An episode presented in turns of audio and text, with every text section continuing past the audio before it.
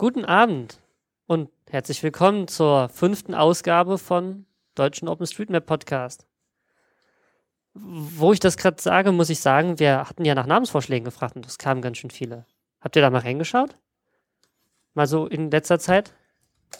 Ich muss ehrlich sagen, nein. Aber wir hatten ja an, an dem Hack-Weekend in Karlsruhe, hatte ich ja eine Umfrage gestartet. Hattest du das eigentlich mitbekommen? Nee, äh, diese, diese Twitpoll-Geschichte. Genau, diese Twitpoll-Geschichte. Ja, genau, habe ich gesehen. Kam auch einiges.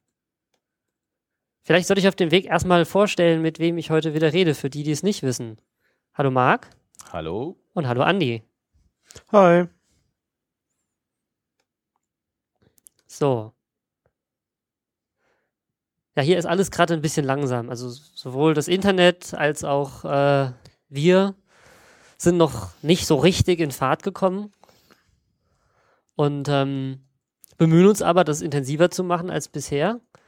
Und äh, da kommt auch schon die Webseite. Genau, ihr hattet äh, einen Twitpoll aufgemacht wegen Namen.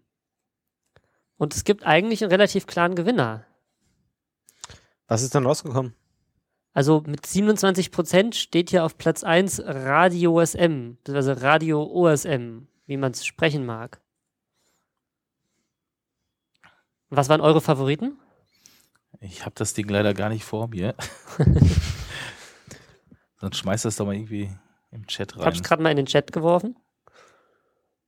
Also mein Liebling ist ja eigentlich Cartocast gewesen. Das war ein Hörervorschlag und den fand ich eigentlich ziemlich cool, aber er ist leider nur mit 16 Prozent. Ähm, Also alles, was Cast im Namen hat oder Pod, äh, persönlich mag ich nicht. mhm.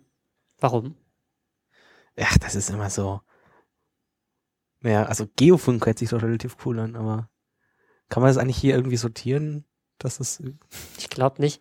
Ich glaube auch nicht. Aber ich meine, du meinst Das ist Flash, ne? nicht wirklich, nicht, nee. Ah, nee, äh, nee. Ah, okay. Aber interessant ist auch die, die Ver- Landesverteilung. Ganz unten. Stimmt. An anscheinend haben wir auch viele Hörer in Frankreich und äh, Dänemark. Na, zumindest Twitter-Folger in Frankreich.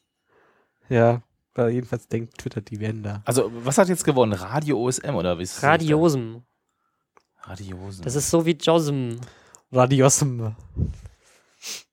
Ja, ich meine, so mit Cast und, und, und Pod im Namen, das ist, ich meine, da könnte man ja auch sagen, ja, wir, wir heißen ja auch Streetmap, dabei haben wir ja gar keine Streets, aber steht ja auch im Namen. Ich, ich, ich, ich bin für Cartocast. Ganz egoistisch. Und was meint ihr? Ich glaube, wir werden uns, das überlegt man uns einfach nochmal zwischen der nächsten Sendung und äh, vielleicht hört man es dann an der. ja, wir haben ja ein paar, Anfang. die schon rausstechen. Vielleicht sollte man da nochmal drüber überlegen. Ja, Amenity Pod gleich Podcast stecht, ist eigentlich Platz zwei, Stimmt. aber Platz eins ist immer noch Radiosum. Ja.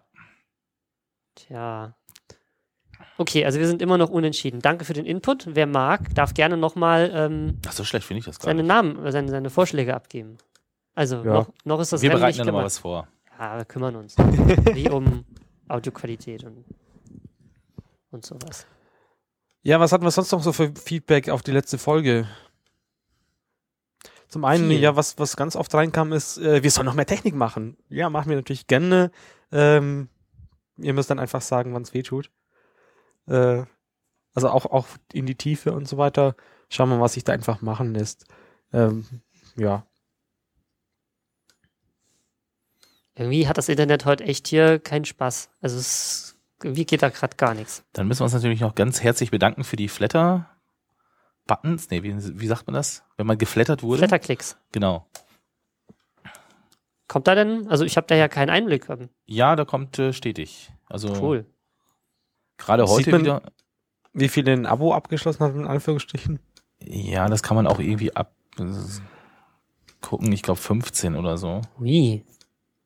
Cool. Ja, aber gerade heute kam ja, nee, gestern. Gestern haben wir ja diesen neuen Blogartikel veröffentlicht. Äh, Kartenstile in JOSM. Mhm. Und da haben schon einige wieder Danke gesagt. Also, der sch- schien sehr gut angekommen zu sein. Also, herzlichen Dank für den Artikel. Den haben wir natürlich nicht selber geschrieben. Hast du den gelesen? Ich habe ihn nicht gelesen. Du schaust mich gerade so Fragen an. Ich schaue Ja. Fragen zurück. Ähm, äh, ich ich habe ich hab gesehen, dass da sowas in Vorbereitung ist. Ähm, habe auch mal reingeguckt, bevor er fertig war. Aber jetzt so in fertig habe ich noch nicht gesehen. also Paul hat den geschrieben. Auch Also, äh, Basti Paul. Hartmann. Genau, Paul Hartmann. Einer der, Nicht auch der Entwickler von dem? genau, das ist einer der JOSM-Entwickler. Und äh, also JOSM hat ja schon läng seit längerer Zeit ähm, auch MapCS-Unterstützung. Also das war dieses, diese allgemeine ähm, ja, Art und Weise, wie man so Styles definiert, also unabhängig vom Renderer. Genau. Und da haben sie jetzt wohl ein paar nette zusammengesammelt und auch mal so einen schönen Blogantrag mit schönen vielen Bildern gemacht, wo man mal sieht. Ähm, Also ich wusste gar nicht, dass es so mächtig war. Und okay. das, also wenn jemand Technik interessiert ist, äh, das ist ein super Artikel. Also ruhig mal reingucken. Joa, sehr schön. Ja, sowieso, ähm, ist eine ganze Menge passiert auf dem Blog seit dem letzten Podcast. Also wir haben uns echt Zeit gelassen. Das, Ein Monat. das war. Wir hatten ja ursprünglich hatten wir ja mal gesagt, dass wir mal uns einen Monat ähm, so monatlich machen wollen, aber es ist schon echt verdammt lang. Vielleicht sollten wir das versuchen, ein bisschen häufiger hinzukriegen. Ne? Ja, muss man mal schauen, wie es halt nicht immer klappt. Ähm, ansonsten hatten wir noch äh, einen Artikel, der irgendwie noch ein bisschen Feedback bezüglich, äh, wie man oder wie man äh, als einzelner Mapper Geodaten, Luftbilder, sonst irgendwie von äh, ja von Behörden äh, eines Landkreises oder so bekommt, äh, bezieht sich da auf irgendeinen so ähm, Artikel von einer äh, Angelika Voss, bei der es irgendwie um Open Data und so weiter geht. Äh, ja, also ich, ich soll das beantworten, also oder Ma- Marc, du weißt, hast doch sowas ähnliches mal gemacht. Da ging es zwar Ja. jetzt weniger um Open Data, sondern halt um, ja, es ist natürlich, wie man Open Data an sich definiert. Also ich glaube, da war die Frage, wie man Luftbilder für seine eigene Gemeinde quasi kriegen kann. Ne? Ja. Ja, also, ähm, also ich weiß, dass äh, in der Nähe von Dortmund, da hat jemand, glaube ich, mal Luftbilder über die Stadtwerke bekommen, äh, weil der Mapper entsprechend auch äh, da arbeitet.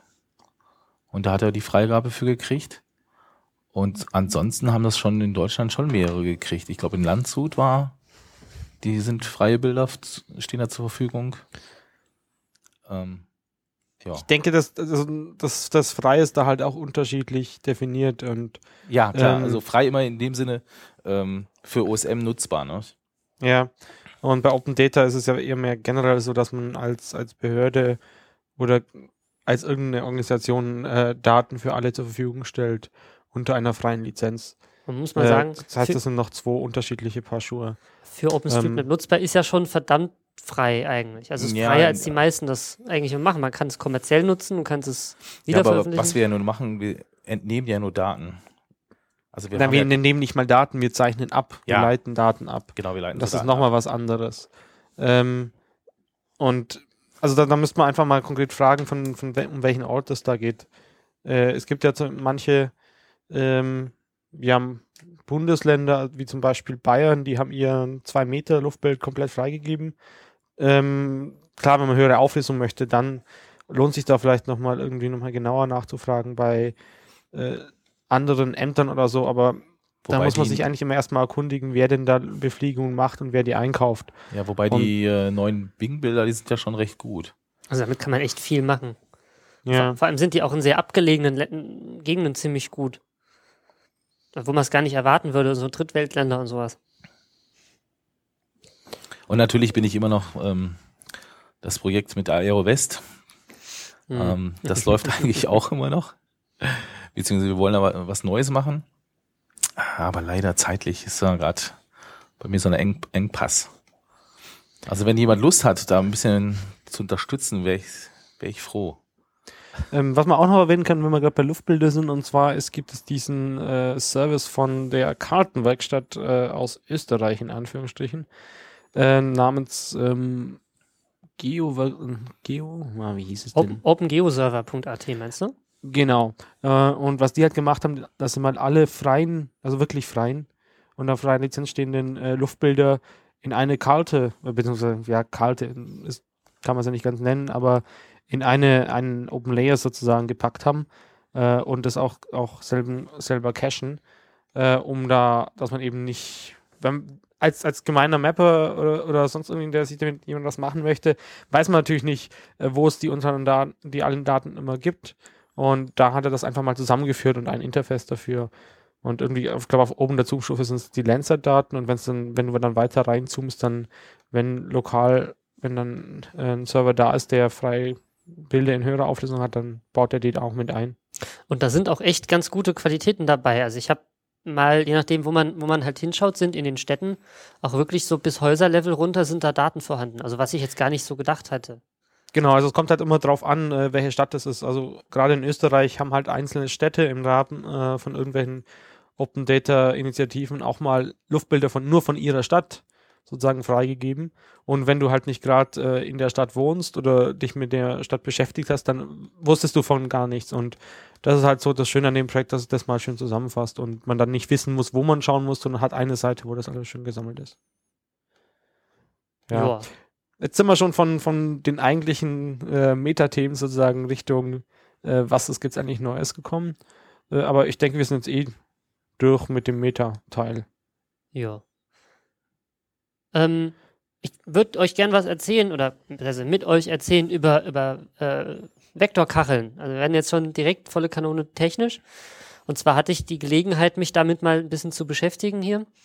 Und ähm, hatte das Bedürfnis, ähm, hoch also viele Interaktionen im Client hinzukriegen. Also wenn man so normal Vektorkachel nimmt und irgendwie so ein Render-D oder T-Rex-Stack und sowas, dann kriegt man halt Bildchen und dann sind die aber immer gleich. Und man kann halt nicht. Also man kriegt halt wirklich Bitmaps, die, die schon vorgerendert sind. Und wenn man da halt dann reinzoomt, dann sieht man da immer auch die Klötzchen, bis er dann halt sozusagen nochmal neu die Daten geladen, geladen hat.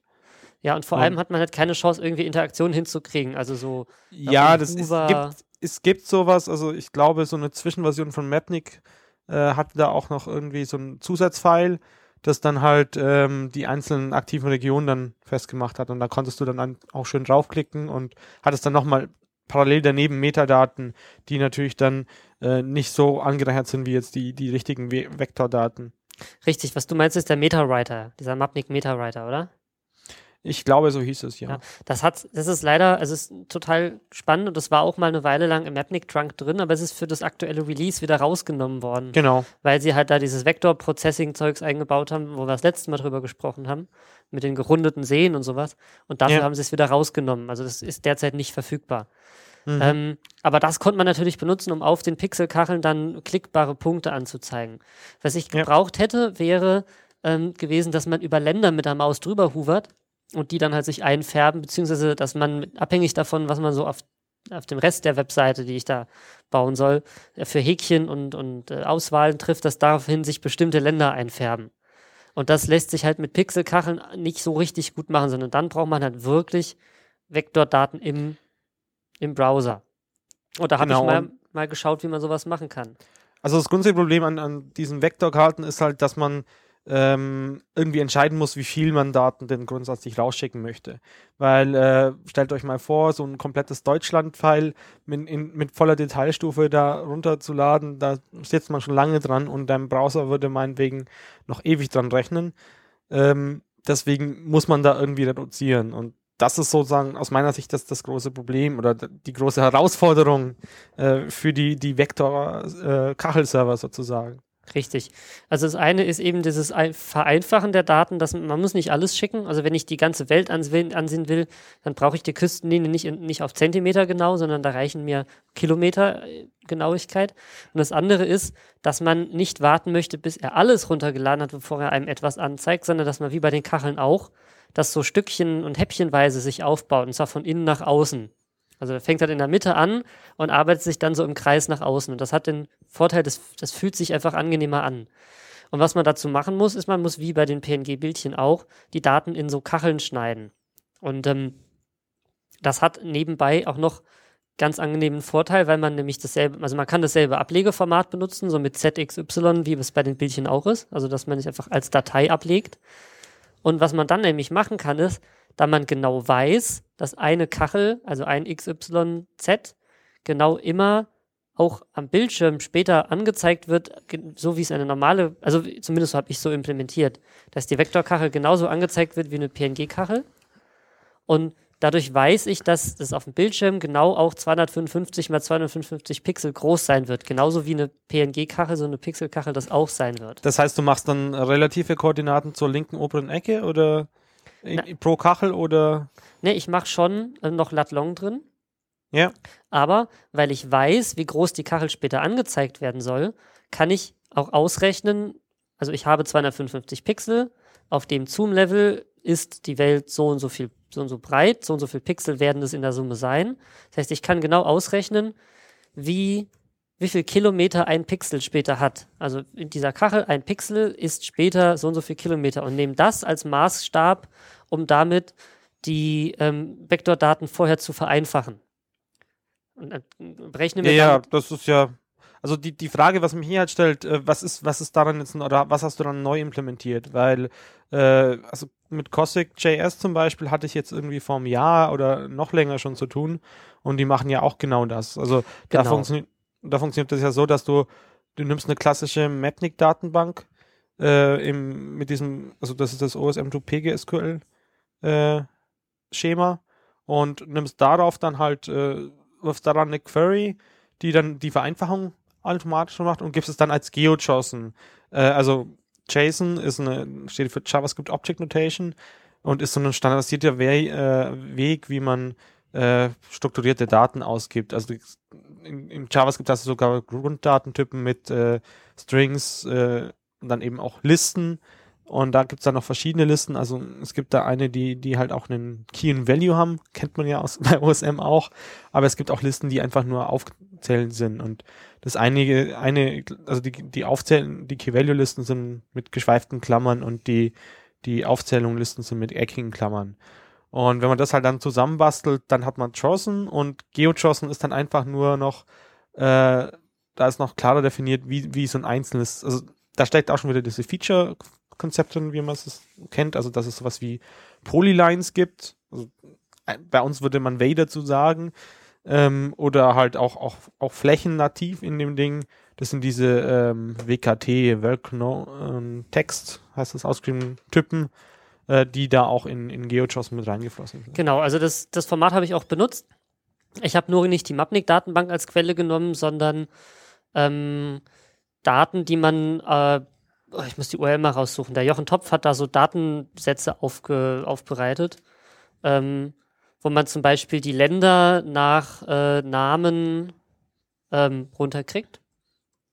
Am Ende kann man die dann halt alle vorbereiten. Genau hier, da ist es openstreetmapdata.com heißt die Domain. Und da kriegst man zum Beispiel ähm, Landpolygone, wo man, äh, die, die mit Namen beschriftet sind. Wenn ich es richtig gesehen habe. Ah, ich finde gerade den Link nicht. Also In wo, welchem wo halt, Format? Hm? In welchem Format? äh, als Shapefile. Er Ah, als, okay. Und dann habe ich die halt von dort in, in Postgres rein und von dort dann exportiert. Also das war erstmal alles nichts Spannendes. Und dann hat man eben diese GeoJSON-Kacheln. Wie gesagt, es gibt da auch noch andere Tools, die das herstellen, dieses Format. Und naja, aber dann fängt der Spaß halt erst an. Nämlich, wie zeige ich die im Client an? Du hast jetzt Gothic.js angesprochen. Gothic.js ist ein Renderer, der im Client aus diesen GeoJSON-Kacheln dann Bildchen malt. Und Ja, also Co- Cossack selber ist sozusagen eigentlich ein Python-Renderer und der Mensch, der äh, das entwickelt hat, hat dann irgendwann halt das mal nach JavaScript portiert. Kann nicht ganz so viel, der, der ist auch ziemlich hinter Map.css und so weiter. Also die Demo, die er da hat, da kann man zwischen ähm, der Python-Variante, na, nee, zwischen einer Mapnik-Karte, ähm, die er aus, also er hat einen Map.css-File und erzeugt daraus äh, mit einem Generator ein Mapnik XML-Style-Sheet und eben auch noch diesen äh, JavaScript-Style-Sheet und dann kann man richtig umschalten und da ist gar nicht so groß der Unterschied dazwischen drin. Also war ich auch sehr überrascht, als ich das, das erstmal gesehen habe. Genau, aber die Hauptschwierigkeit ist, dass das Ding halt auf Canvas basiert und dementsprechend nur in allen in neueren Browsern funktioniert. Und wenn man das natürlich für Kunden implementiert, die dann teilweise noch mit EE8 daherkommen, der jetzt noch nicht ganz so uralt ist, dann funktioniert es halt nicht. Braucht das bei euch auch so länger? Also wenn man da reindrillt? Ja, also ich muss ganz ehrlich sagen, ich habe wirklich das Gefühl, dass das Internet hier ziemlich lahm ist. Also ich habe auch Probleme mit dem, mit dem Etherpad sogar. dass das teilweise nicht lädt bei Zeit. Aber wir sind da hier noch am Infrastruktur, machen wir ja hört. Das ist alles nicht so, noch nicht so sauber. Ach, du glaubst, das Wie sind die Daten, die da so lange brauchen? Ich glaube, das sind die Daten, ja. Weil, ja. Welche Seite schaust du dir denn gerade an? Ja, diesen, Gothic.org Gothic.org. slash JS. genau. Ah, okay. Na, Ja, also ich habe das festgestellt, wunder, also funktionierte äh, auch sehr gut auf meinem ähm, Nexus S äh, Smartphone mit Android drauf. Ähm, war also teilweise vielleicht sogar besser als, als, als am großen Bildschirm, aber wahrscheinlich einfach, weil er weniger Kacheln laden muss oder so. Und äh, ich habe damit zum Beispiel auch schon mal so einen Indoor-Prototypen gemacht, wo man dann zwischen den einzelnen Stockwerken umschalten kann und so weiter. Äh, gibt irgendwo noch eine VM, wo man sich das mal, die man starten kann und wo man sich es mal anschauen kann. So, Auch das- mit Routing und so weiter, aber führt jetzt zu weit. So, das Ähm, Hauptproblem, was ich aber damit hatte, ist halt, dass es nicht im EE funktioniert. Und ja, ich weiß, ist alles Was alte, ist das nochmal? ja, so ein, so ein Dieser alter Internet Browser, Explorer, ne? das ist dieser Browser, der Ja. unter Windows standardmäßig vorinstalliert ist. Der es mittlerweile kann. Also wenn man sich heute in Windows, unter Windows 8 dann? wenn man sich heute in Windows 7 oder in Windows 8 installiert, dann, dann ist da IE9 oder sogar IE10 drauf. Die können das alle, die können Canvas, die können auch SVG, alles super. Aber wenn man halt Kunden hat, die sagen, naja, ich habe aber hier meinen Rechner, den habe ich schon immer gehabt und der soll das bitte auch können, dann braucht man eine Lösung, die auch im E funktioniert. Und da gibt es tatsächlich so ad hoc keine. Es gibt was, das das mh, nicht mit Canvas, sondern mit SVG macht. Das ist eine, Kartenanzeige-Library im Browser, die nicht so bekannt ist. Also sehr bekannt ist ja OpenLayers, das so gut wie alles kann. Dann gibt es ähm, dieses Leaflet, was so, wie habe ich die Tage auf der Mailinglist gehört, es ist zwar sexy, aber es kann nix. So. Und, ähm, oder nicht so viel. Und dann gibt es eben dieses Polymaps. Weiß nicht, ob ihr das schon mal gehört habt. Und ähm, Polymaps sieht sich selber an der Position, dass sie sagen, ja, wir wollen, ähm, wir, wir fokussieren uns auf Vector-Maps, also die haben den Fokus auf Vektordaten, JavaScript Library for Image and Vector Tiled Maps using SVG, nennen sie sich auch, aber haben auch dieses Mindset zu sagen, naja, wir, ähm, wir erlauben nur, also wir verwenden nur moderne Webstandards, wir machen kein Fallback. Die sind Das, das ist aber da schnell. völlig gnadenlos. Welches Beispiel hast du dir gerade angeklickt? Ja, diese dunkle Karte da. Dieser Midnight Commander. Und die macht, macht aber keine Vektor-Rendering, also die benutzt so. auch nur Pixelkacheln. Hm. Ähm, Dann sag mal ein Beispiel, was. unten links das Beispiel mit den blauen Ecken. Also, um es nochmal zusammenzufassen, ähm, man braucht ja immer so einen Teil JavaScript, der dann die Kacheln zusammensetzt. Das, und das ist auch, wenn man äh, kachelbasiertes Vector-Rendering macht, genauso wie bei kachelbasierten äh, Bitmaps, Slippy Maps, so wie man es bisher gemacht hat. Und das Standardzeug ist, ist wäre da OpenLayers, äh, haben wir, glaube ich, auf der Startseite auch bei osm.de und Mhm. äh, .org. Ja, de vielleicht nicht mehr. Ähm, und dann haben wir gibt es noch viele weitere, unter anderem auch dieses Polymaps. Und das kann auch Bitmap-Kacheln und so weiter machen, hat aber zusätzlich noch einen besseren Vektorrender integriert. Also es hat was- sogar den, als einzige von diesen Libraries einen nativen GeoJSON-Kachelrenderer drin. Bist du dir sicher, dass das ähm, äh, OpenLayers kein GeoJSON kann? Doch, OpenLayers kann GeoJSON, aber nicht gekachelt.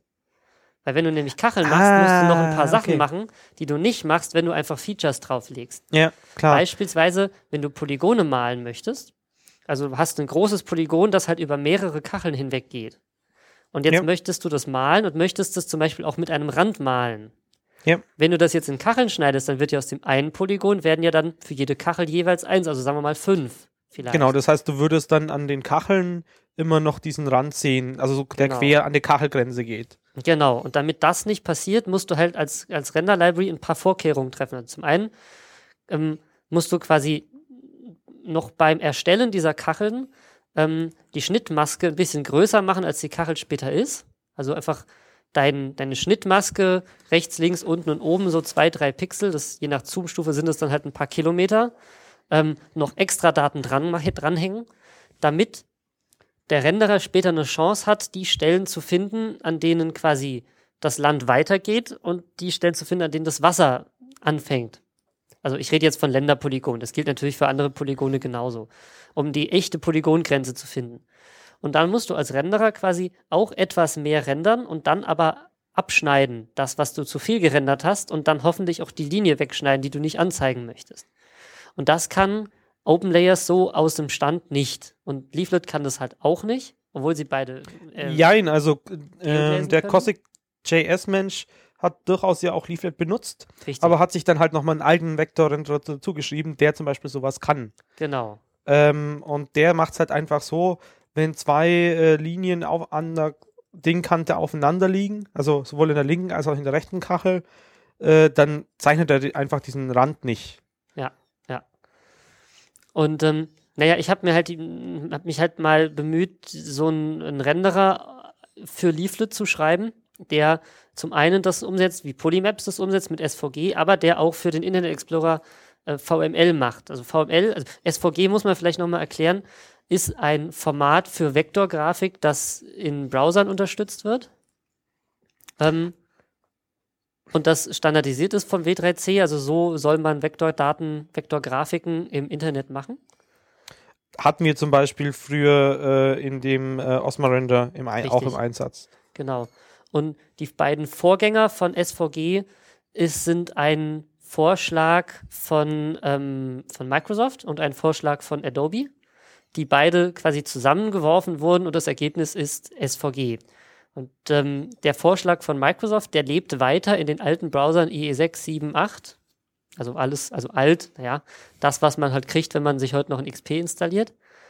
Und ähm, der heißt VML. Und der kann fast genau dasselbe wie SVG, nur halt mit einer anderen Syntax. Und umgekehrt kann VML halt außer dem EE keiner. Das heißt, wenn man so einen Renderer baut, der quasi beides kann, muss man alles zweimal implementieren. Einmal für alles Moderne und einmal für die IEs. Und das habe ich ähm, mal versucht, das hat mir mal eine Woche Zeit genommen, das zu machen und das funktioniert auch soweit ganz gut. Es ist halt nur unglaublich langsam. Und erstaunlicherweise nicht im IE, sondern am langsamsten in unseren Tests schneidet eigentlich der Firefox ab. Firefox SVG Render Engine ist schon ziemlich langsam an der Stelle und verhindert quasi bei uns jetzt diesen Nutzen. Aber das heißt nicht, dass es für alle das verhindert. Also wir wollten ja ganze, also quasi Länderpolygone damit malen, dass da schon ziemlich viel Daten sind. Und wenn man aber was anderes machen möchte, also beispielsweise Punkte anzeigen, also viele, sagen wir mal, man hat, man hat viele, viele Punkte, hm, drei, vier, fünf, sieben, 20.000 Punkte, die man anzeigen möchte, die man eben nicht alle in eine Datei packen kann, dann würde sich das zum Beispiel eignen. Aber wie gesagt, für so große Polygone funktioniert es leider nicht, er ist zu langsam. Da funktioniert nur dieser Gothic.js-Ansatz mit dem Canvas, der ist schnell genug, um sowas zu machen. Polymaps machte jetzt SVG oder Canvas? Ähm, Polymaps macht SVG. Und das hat, war das ähnlich so langsam in neueren Tests oder? Das war ähnlich langsam in Firefox, richtig. Also genauso langsam. Es erzeugt, Okay. dasselbe, das erzeugt dasselbe SVG. Also es ist identisch. Okay. Ja. Ähm, ja, das habe das hab ich auch schon öfter gehört. Also äh, irgendwelche Vorträge lokal, dass ähm, SVG dann halt in der Praxis einfach zu langsam ist und deswegen man auf Canvas umsteigen Mhm. muss sozusagen. Einen Also- großen Vorteil hat halt SVG und VML gegenüber dem Canvas. Und zwar, wenn ich dort ein Polygon male, dann bleibt es als Objekt bestehen. Ähm, das heißt, es hat weiterhin seine Grenzen und ich kann es jederzeit manipulieren. Ich kann einen Eckpunkt verschieben oder das ganze Polygon verschieben.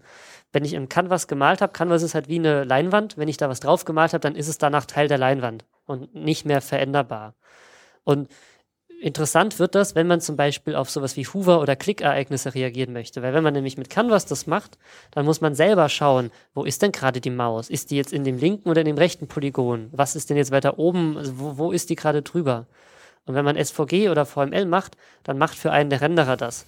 Also der sagt einem, wo man Klick und wo man Hoover-Events hat und ähm, Hm. was man gerade angeklickt hat. Das heißt, wenn du so äh, SVG oder VML verwendest, dann schreibst du eigentlich äh, einfach X, einen zusätzlichen XML-Dialekt in die HTML-Datei mit rein. Im Prinzip, Bezieh- oder? Beziehungsweise ich generiere mit dem JavaScript halt ähm, Einträge im DOM-Baum und sage halt, mach mal Genau, also Node. ja, im Prinzip, das ist ja eigentlich Genau. gleich, gleichwertig. Genau.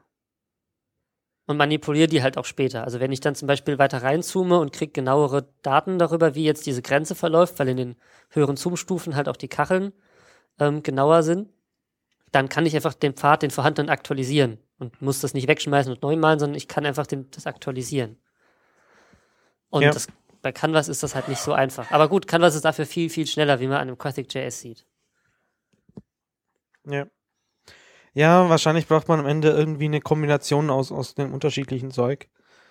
Ähm, muss man auch weiter rummachen. Äh, wir haben uns natürlich beim Hack-Weekend, auf der Firma, das man das letzte Mal geworben hat, auch über das Thema Vektorteils unterhalten und haben uns dann nochmal entschlossen, eine Wiki-Seite dazu anzulegen, namens Vektor leer oder Unterstrich Teils. Ähm, momentan ist noch äh, eigentlich eine große To-Do-Baustelle. Ähm, der Basti K. beziehungsweise Paul, von dem wir vorhin schon gesprochen haben, mit dem äh, Vektor, äh, mit dem Styles and Schossen, ähm, hat da mal auf seiner User-Seite so eine, so eine Übersicht zusammengebastelt, was es da alles gibt.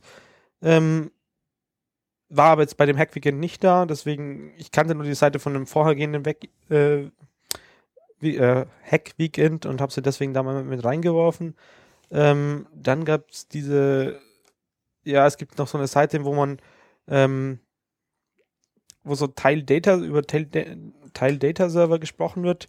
Also man muss ja das irgendwie aufteilen. Also man, man bräuchte erstmal eine API, die Vektorteils zur Verfügung stellt, sodass nicht jeder, der jetzt irgendwie eine, eine eigenes Vector-Rendering machen möchte, äh, da erst einen Teilserver für Vektordaten aufbauen äh, mhm. muss. Und das ist der eine Teil und der andere Teil ist eben der Render, der das dann im Browser sozusagen als, als, als Grafik, äh, in eine Grafik übersetzt.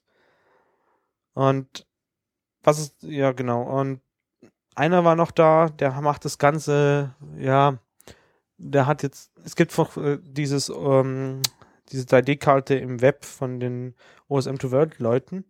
Und die haben so einen Teilsplitter, ähm, oder Map-Splitter nennt sich das, der fix auf Level 20 eben splittet. Das heißt, du hast dann einfach äh, in der üblichen Variante mit, mit X, Y und Z, aber halt nur für dieses eine äh, Level, äh, 12 meinte ich, Level mhm. 12.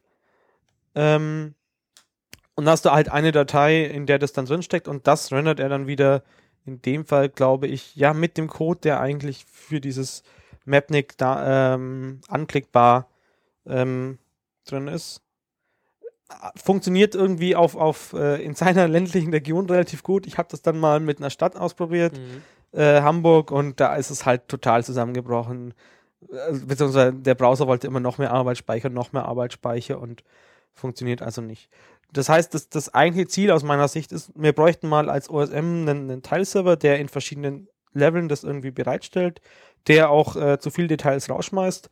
Aber ich denke, so vier Zoom-Level oder so sollten da eigentlich reichen. Und also ich habe das damals mal beim Experimenten mit, mit, mit dem Codec.js-Teilserver sozusagen ähm, gesehen. Es macht halt irgendwann keinen Sinn mehr zu generalisieren. Ähm, und vor allem bei Cossack.js war halt dann noch immer die Koordinaten relativ zum Kachelgrenze. Das heißt, du konntest das jetzt auch nicht einfach so umändern. Das heißt, bei Rendern sollte man auf jeden Fall auch auf absolute Koordinaten setzen und oder die Möglichkeit auf jeden Fall vorsehen. Wobei das halt auch echt eine Größenfrage ist. Also ich habe jetzt zum Beispiel ausprobiert, die Latlongs ähm, werden standardmäßig in dem GeoJSON mit 15 Nachkommastellen gespeichert.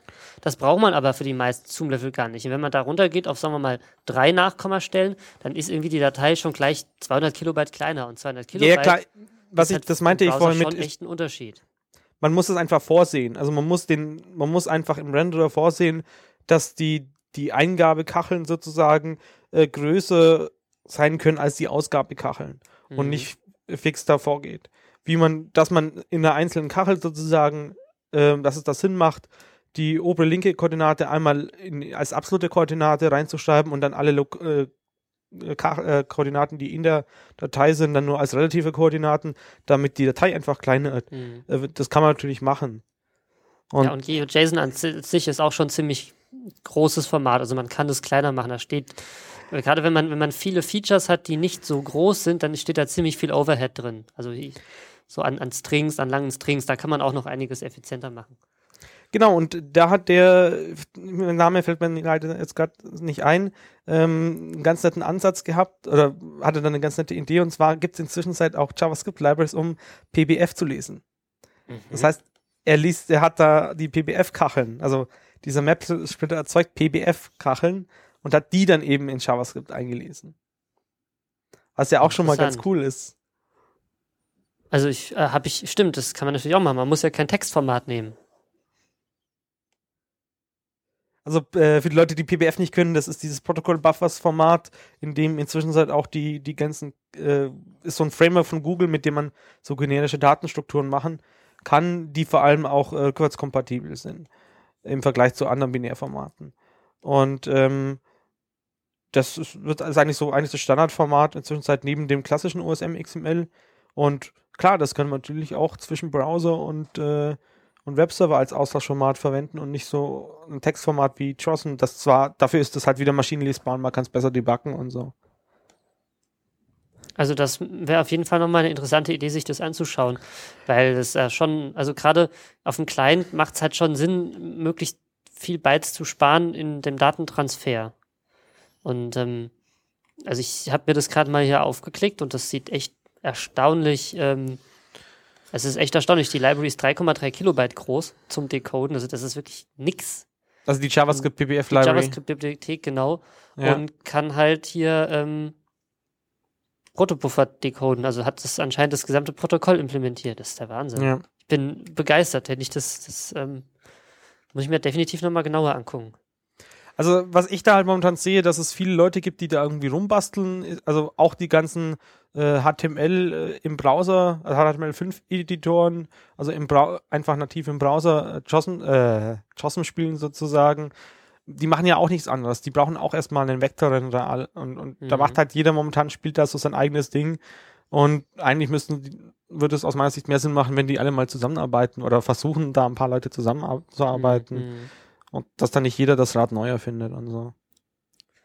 Ja, und da, wenn wir schon dabei sind, ähm, über, über Kleinbibliotheken zu sprechen, dann wäre es vielleicht ganz sinnvoll, da auch nochmal ein bisschen weiter auf Open Layers einzugehen. Das ist ja so unser, unser Standard, ähm, ja, wie sagt man, Zugpferd ist. Eigentlich fast alles funktioniert mit Open Layers. Und ähm, aktuell ist, glaube ich, Version 2.12, ne? Äh, hektisches Getippe. OpenLayers 2.12 ist gerade stable. Keine und, Ahnung. Ähm, da, da kam die Tage was über die Mailingliste von wegen OpenLayers 3. Weiß da einer irgendwie mehr darüber? Habe ich mir noch überhaupt nicht angeschaut. Also ich, ich höre jetzt auch gerade das erste Mal davon von dir. Also ähm, über den Foskis, über der Mailingliste kam da glaube ich einiges. Ähm, also da sind schon einige Sachen gelaufen. Ähm, da gibt es auch wohl schon irgendwie einen Code, der in es gab mal so OpenLayer äh, drei Sprints. Mhm. Und aktuell, was jetzt gerade geplant wird, ist eine größere Foundation, äh, ein Founding. Äh, da wird wohl eine, oder da ist eine Organisation, deren Namen nicht bekannt ist, die wo bereit ist, 100.000 Euro in die Weiterentwicklung von OpenLayers 3 zu stecken, zu investieren. Und da wird halt gerade geguckt, äh, ob man das hinbekommt. Und es werden noch weitere Partner gesucht, weil dies, die eigentliche Weiterentwicklung soll sehr ehrgeizig sein. Das soll irgendwie in Mitte, bis Mitte nächsten Jahres abgeschlossen sein. Mhm. Also man hatte halt vor, mit dem Geld wirklich einen Teil der Entwicklungskosten, der Entwicklerkosten zu bezahlen. Und äh, deswegen kam das jetzt gerade über die Mailingliste. Also man muss da immer noch dazu erwähnen, dass äh, Open Layers ähm, eben keine klassische, im, also keine Software ist, die jetzt aus dem OpenStreetMap-Umfeld entstanden ist, sondern die gab es einfach schon. Die ist aus diesem äh, Open Source äh, Geo-Software, äh, GIS-Software ähm, Bereich und wir haben die dann damals einfach mitbenutzt, weil sie eben schon da war. Und das Problem, oder warum sowas wie mit Leaflet entwickelt wurde, sozusagen, weil halt vielen die Komplexität, die da in so einer Station steckt, ähm, nicht mehr so gefallen hat. Und es gibt wohl auch da so in OpenLayers 2 so ein paar Sachen wie das, äh, so die Klasse, die, die irgendwie Koordinaten heißt halt lat long, aber die macht, also man darf sich nicht darauf verlassen, dass da wirklich immer Latitude und Longitude drin steht, sondern das kann einfach jede x-beliebige e Koordinate sein, die äh, ja zweidimensionale Koordinate in, in welchem auch immer System und Vielleicht haben die das jetzt mit OpenLayers 3, also der Name lässt ja vermuten, mal die Zöpfe abgeschnitten und dann mal halt sozusagen auch mal wieder solche Fehler rausgeworfen, die anscheinend viele Leute davon abhalten, OpenLayers zu benutzen. Ja. ja. Also ich hatte gedacht, ähm, genau das Ziel ist nämlich, OpenLayers 3 mal auf einen neuen Stand zu bringen, ähm, weil da schon ziemlich alter Code wohl drin ist. Ähm, genau, und das wieder ein bisschen mehr sexy zu machen. Man muss allerdings sagen, also Leaflet ist vielleicht super sexy, aber es kann halt auch echt nicht so viel. Also man kann, man kann damit Pixelkacheln anzeigen und man kann damit so ähm, auch Vektor-Overlays machen und Marker drauf machen und auch Pop-ups machen und das ist alles auch super.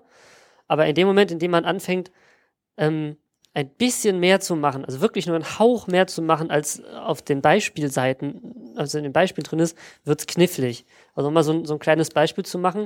Ich hatte den Wunsch, ähm, ich habe so Polygone auf meine Karte gemalt und möchte darin dann einen Text anzeigen.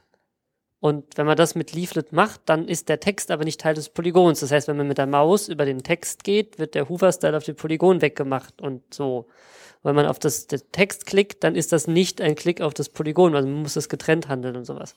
Und vielleicht habe ich es einfach nicht verstanden, aber ich hatte mit OpenLayers da bessere Erfahrungen, weil da kann ich einfach sagen, dass das Label zum Beispiel Teil des Polygons ist. Und wenn ich dann das Polygon verändere, also indem ich zum Beispiel die Größe ändere, dann verschiebt sich das Label mit, dass es immer schön in der Mitte von dem Polygon ist und sowas.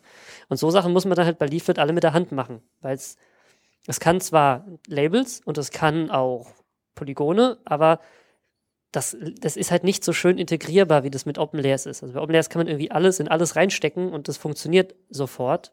Und kann man extrem viel mit den vorhandenen Sachen konfigurieren, ohne selber Code schreiben zu müssen. Und bei Leaflet ist das halt leider nicht so. Da muss man, wenn man so Anforderungen hat, dann wirklich hingehen und selber Sachen bauen. Und deswegen, auch wenn es vielleicht ein bisschen angestaubt ist, OpenLayers ist immer noch eben dieses Zugpferd, das die ganzen coolen Sachen eigentlich ermöglicht. Also man muss halt aufpassen, dass man nicht aus Versehen diese Deprecated-Schiene reinbekommt und irgendwelchen alte, altes Beispiel findet, äh, wo man sich dann wundert, dass es so schlecht funktioniert.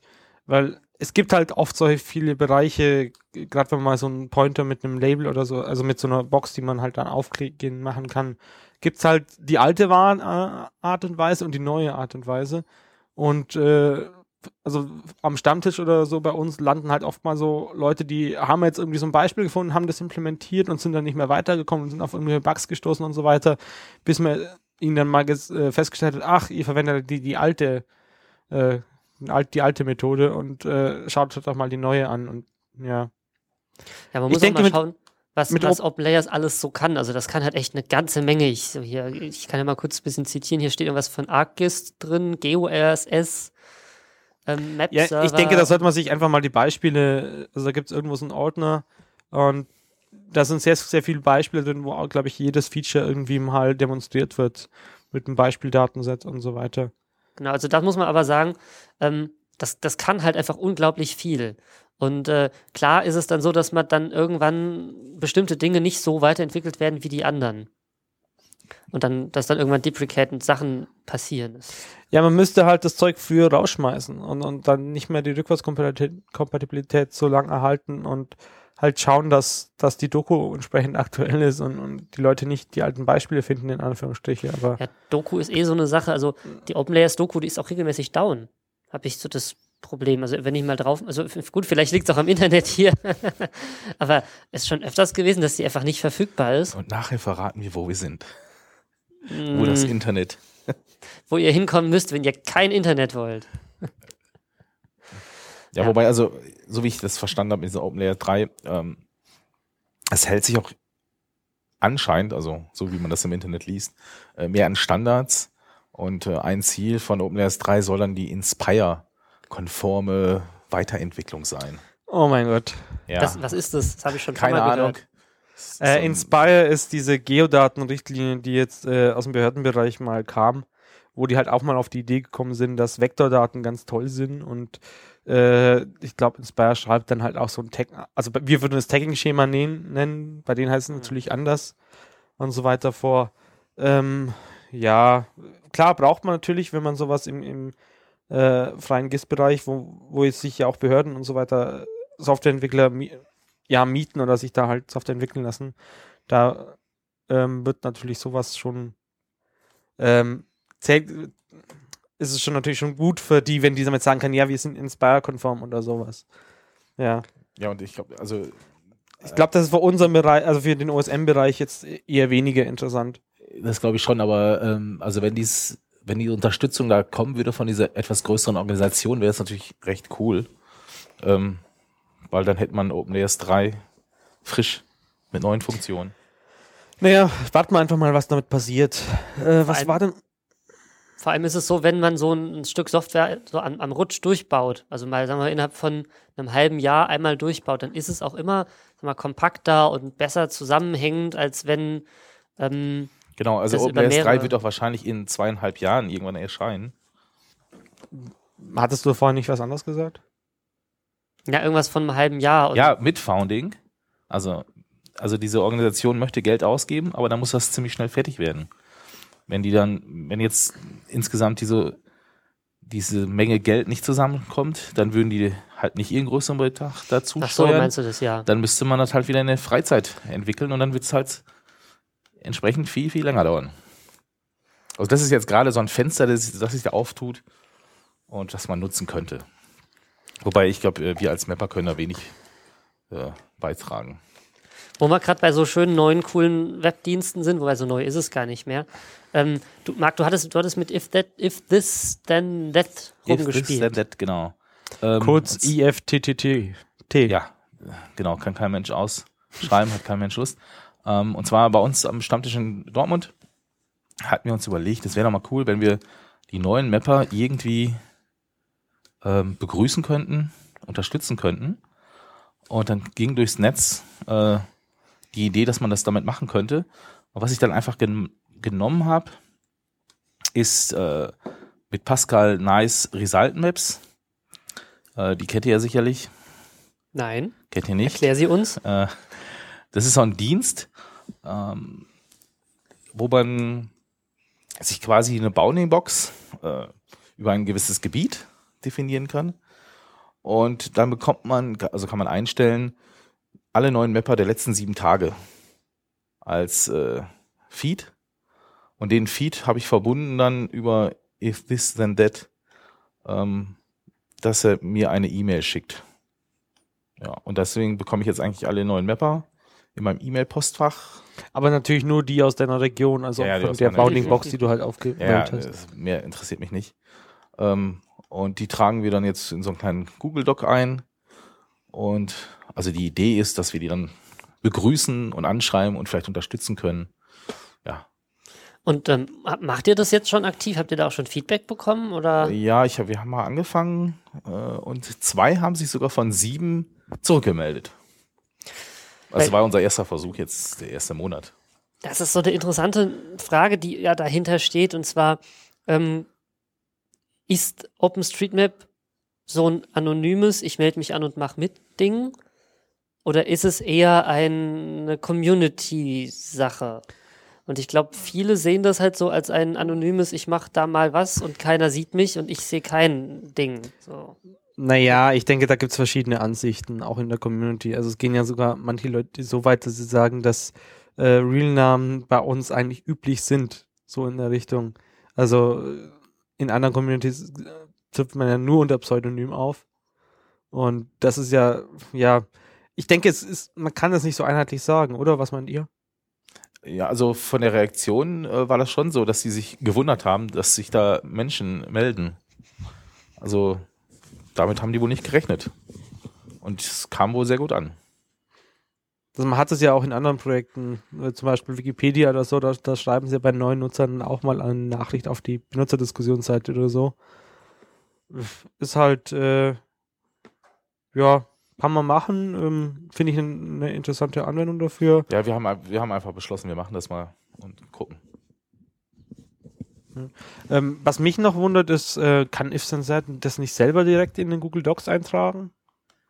Oh, das ist mal wieder eine gute Frage.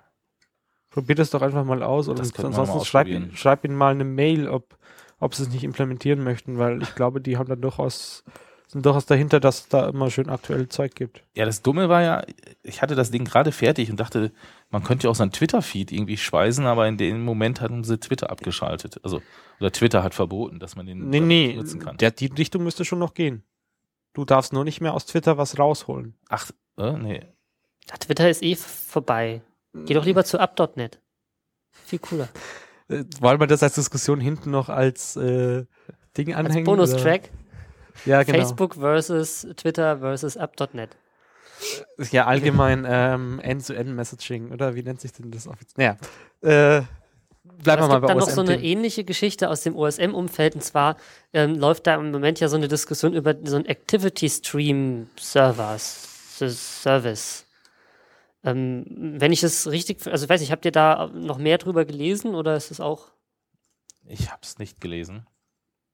Ich hatte das so verstanden, dass sie versuchen quasi aus Geodaten ähm, Änderungen, also OSM-Änderungen, ein Activity Stream abzuleiten. Und mit Activity Stream ist im Prinzip sowas wie Facebook gemeint. Also wo jeder sagen kann, mein Bereich of Interest und ähm, folgende Städte und mich interessieren auch noch folgende Leute. Also, weiß ich, meine Kumpels und mein, mein Zuhause. Und dann sehe ich daraus halt nett arrangiert und gewichtet die Dinge, die wichtig sind. Und zwar in einem menschentauglicheren Format, als es derzeit eben dieser History-Browser auf der OpenStreetMap.org-Seite zeigt. Genau, also wenn man momentan auf so eine User-Page oder eine Benutzerseite auf, auf OpenStreetMap äh, schaut, dann sieht man ja im Prinzip so, äh, welche Changesets der hochgeladen hat. Genau, beziehungsweise wenn man in einen Bereich geht, dann sieht man alle Änderungen, die in diesem Bereich passiert sind oder die ihn berührt haben. Was halt auch so eine blöde Definition ist, weil wenn, sagen wir mal, einfach gesprochen, oben links einer auf der Welt was macht und unten rechts macht er was und lädt es in einem Change-Set hoch, dann sehe ich überall auf der Welt, dass da jemand was verändert hat, auch wenn es tausende oder hunderttausende Kilometer von mir entfernt ist, weil es quasi von oben links nach unten rechts alles berührt. Sie machen einfach da eine Bounding-Box drumherum. Und dieser Activity-Stream macht das wohl anders. Also ich bin mir da nicht ganz sicher. Ich glaube, woran gerade gearbeitet wird, ist so eine Art Activity Stream Server, der verschiedene Quellen entgegennehmen kann und die ähm, quasi für dich agglomeriert und, und gewichtet und dann wieder ausspielt. Und dann sollen da verschiedene äh, Quellen angeschlossen werden später. Und eine dieser Quellen wäre dann etwas, was mir eben sagt in meinem Hometown, was ist da, was hat sich verändert. Und eine andere Quelle wäre ein, ein Dienst, der mir sagt, was hat sich bei folgenden Nutzern verändert. Und ein anderer solche Quelle könnte zum Beispiel auch sowas wie diese, wie OpenStreetBugs sein. Also wo man sagt, naja, in diesem Bereich, der mich interessiert, ähm, sind irgendwie Fehler aufgemacht worden. Und dann kann ich mir halt aussuchen, wie viel Neues will ich haben, wie viel will ich, wie viel, also ich möchte alles von OpenStreetBugs, aber nur die wichtigsten Dinge von ähm, Leuten haben oder ich möchte gerne nur, so wie du, Edits von Leuten, die sich in den letzten paar Wochen erst angemeldet haben, da reinbekommen. Und das würde einen dann so eine Art, eine persönliche Aufstellung der aktuellen, für dich relevanten OpenStreetMap-Aktivität zeigen. So, so habe ich es verstanden. Aber es kann natürlich sein, dass ich da auch zu viel reininterpretiere. Und wer Steht, das? steht da noch mehr Leute als dieser P. Pavel dahinter oder ist es einfach nur mal eine Idee von dem, der so ein bisschen um, implementiert? Ausprobiert hast du das aber nicht, oder? Nee, ich habe nur gelesen, nur Mailingliste gelesen. Deswegen kann ich da auch ehrlich Okay. gesagt nicht so viel drüber sagen. Also außer das, OSM Dev dann sozusagen. Ja, Ja, ich, genau. Das ist die einzige Mailingliste, die ich lese. Ja, sieht im Moment aus meiner Sicht halt wieder so aus, als hätte da irgendjemand mal so eine Idee, die jetzt irgendwie so mal diskutiert und vielleicht, vielleicht auch mal umsetzt. Es gibt Wenn da auch Code zu. Ja, yeah, Also ich hab da schon Code okay, dann, gesehen. dann auch umse umsetzt, stimmt, ich habe auch ein GitHub-Repository gerade gesehen. Äh, wenn ich jetzt seine User-Seite so anschaue, dann hat er noch zwei andere Projekte. Einmal ein OSM-Monitor, also ja ist. OSM-Monitor. Na, das ist, glaube ich, dieser, dieser Quelldienst. Also dieser Quelldienst, der in den, diesen Activity-Server Daten Ja. einspeist. Das ist so als mehrere, mehrere Projekte geplant. Und dann hat er noch ein ähm, Tech Central AK, Tech Schema AK Server-Side Validation Thread die Projekt, nur irgendwie mal was durchdiskutiert seit Juli, aber hast du den Thread auch durchgelesen? Nee. Aber wenn ich gerade durch seinen GitHub browse, dann sehe ich, da ist dieses ähm, OSM Activity Server, das dieses Verteiler-Teil ist. Dann gibt es dieses OpenStreetMap Watchlist. Das ist ja ein Projekt, das schon ähm, etwas älter ist und, und dieses OWL, wo man eben sagen konnte, das ist mein Bereich, der mich interessiert und äh, mache mir ein RSS-Feed draus, wenn äh, dort Änderungen passieren. Das gab es ja eine ganze Weile, das ist leider irgendwie zusammengebrochen unter der Last, glaube ich. Aber das möchte er quasi als Quelle für sein, ähm, für seinen Activity-Feed haben. Und dann gibt es dieses Changemonger, heißt das. Und wenn ich das richtig gelesen habe, ist das das Tool, was quasi aus den Change-Sets lesbare Elemente macht. Also ich glaube, der ist da schon ganz aktiv am Coden. Ich, ich Ja. vertraue ihm. Von mir kriegt er einen Fleißstern. Ich hoffe mal, dass es gerechtfertigt ist. Es, gab ja schon mehrere solche, solche, ähm, ja, man kann sich auf gewisse Bereiche äh, abonnieren und so weiter, Ansätze, die dann aber halt, äh, sobald sie mal live waren, sofort zusammengebrochen sind und so. Äh, Ito funktioniert. Hat der auch noch so ein haben die auch noch so einen Service in die Richtung? Ja, der war mal eine Zeit lang down, aber der. Ja. Ja, müssen wir uns, denke ich, einfach mal nochmal genauer anschauen und dann äh, schauen wir einfach die nächste Folge, ähm, was sich da so ergibt. Und falls ihr mehr drüber wisst, schreibt uns einfach mal in die Kommentare oder schickt euch mal einen Audiokommentar. Das wäre doch auch mal was. Ja, Du meinst, wir kriegen das bei unserer Audiotechnik hier vernünftig eingespielt? ja muss man mal schauen. Na, das kriegen wir schon hin. Gut, ähm, Es gab so ein Video bei Floating Sheep Org. Habt ihr das gesehen? ist das das nächste Thema oder?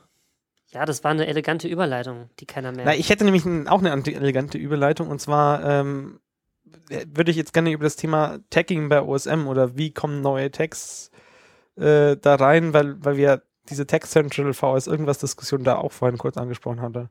ja, aber das was ist doch genau dasselbe Thema. Das ist genau dasselbe? Okay, So dann erzähl doch mal. Zufall. also, das Video hat, glaube ich, Mark reingeschmissen. Oder?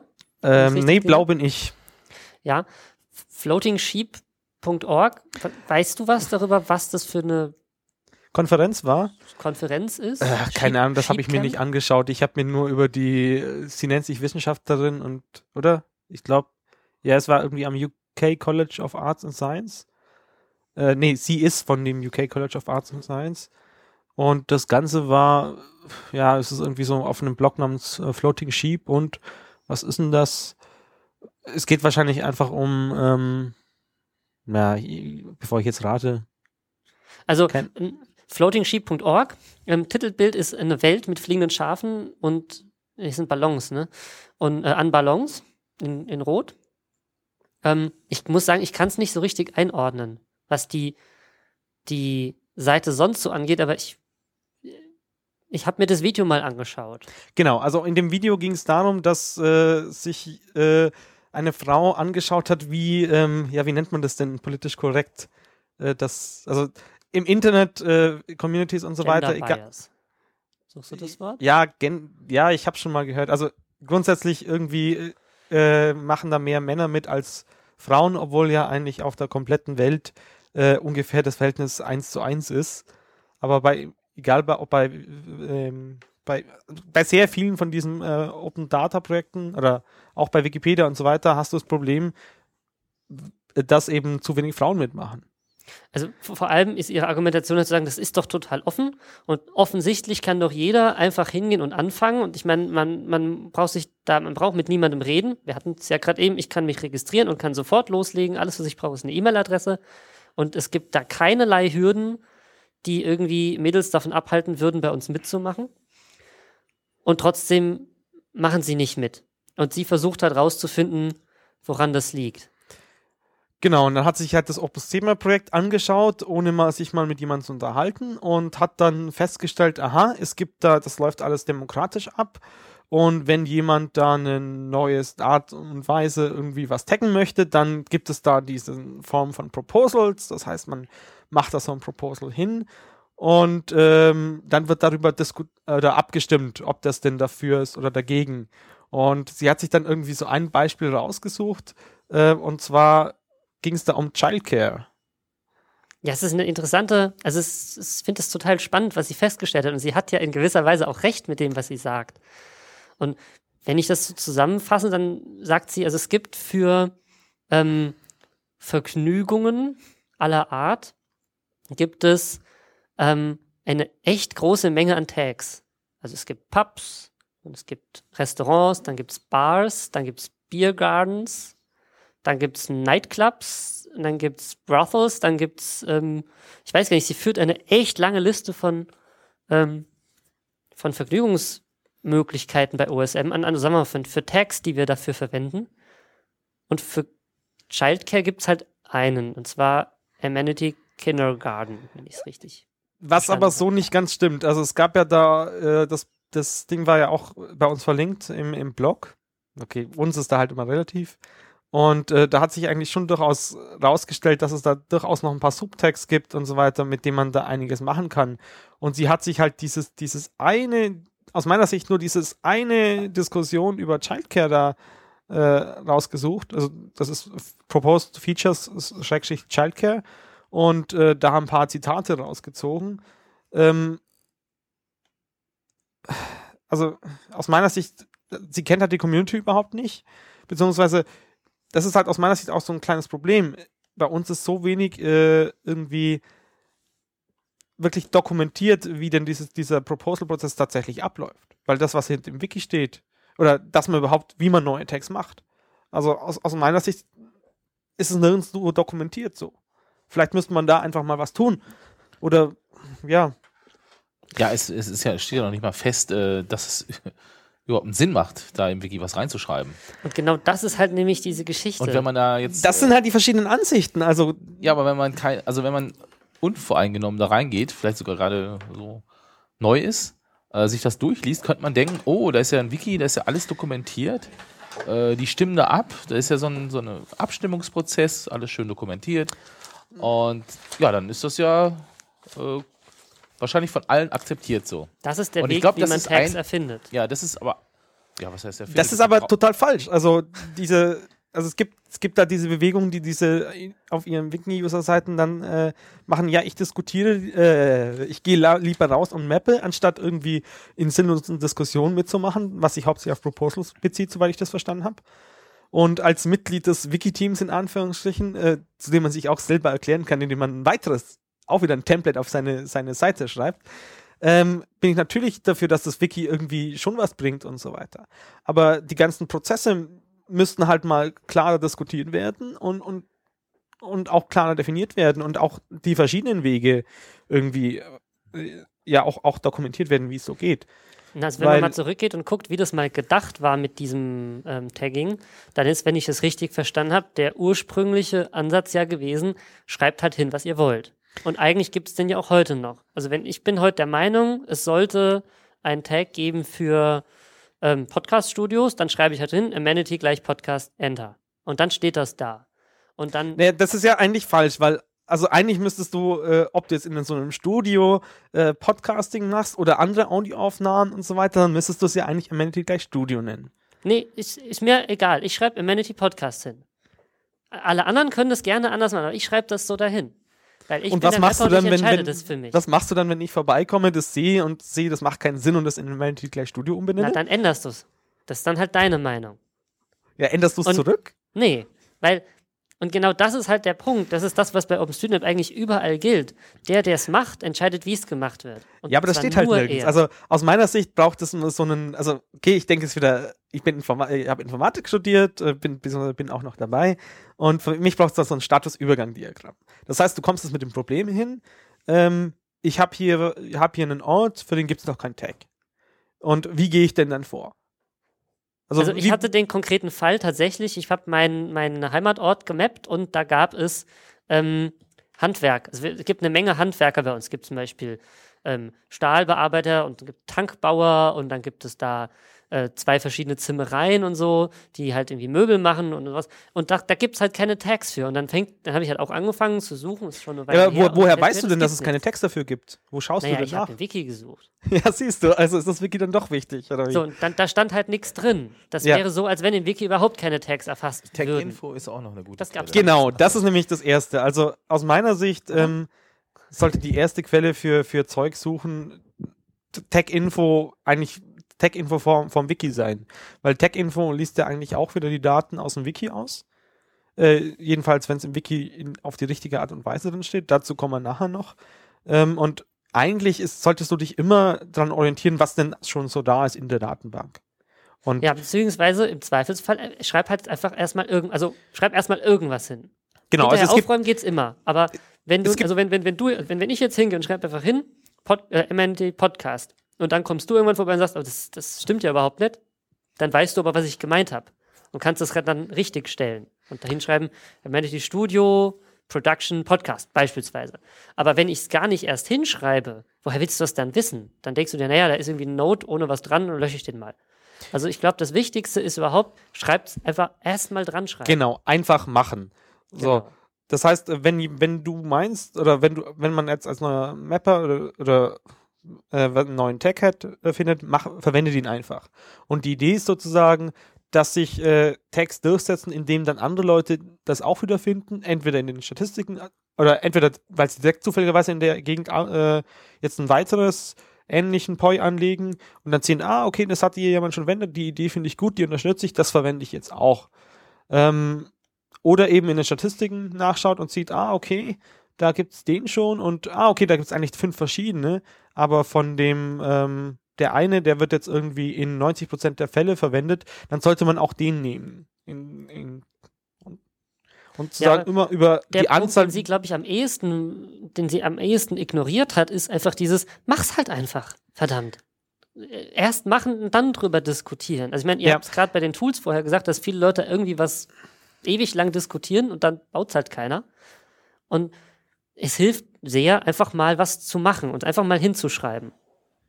Naja, ich denke, was sie vielleicht nicht da rausgelesen hat, ist, egal ob es äh, auf dieser Tagging im Wiki steht oder nicht, die Leute machen es einfach. Die meisten kennen auch gar nicht diese Tagging-Wiki-Seiten.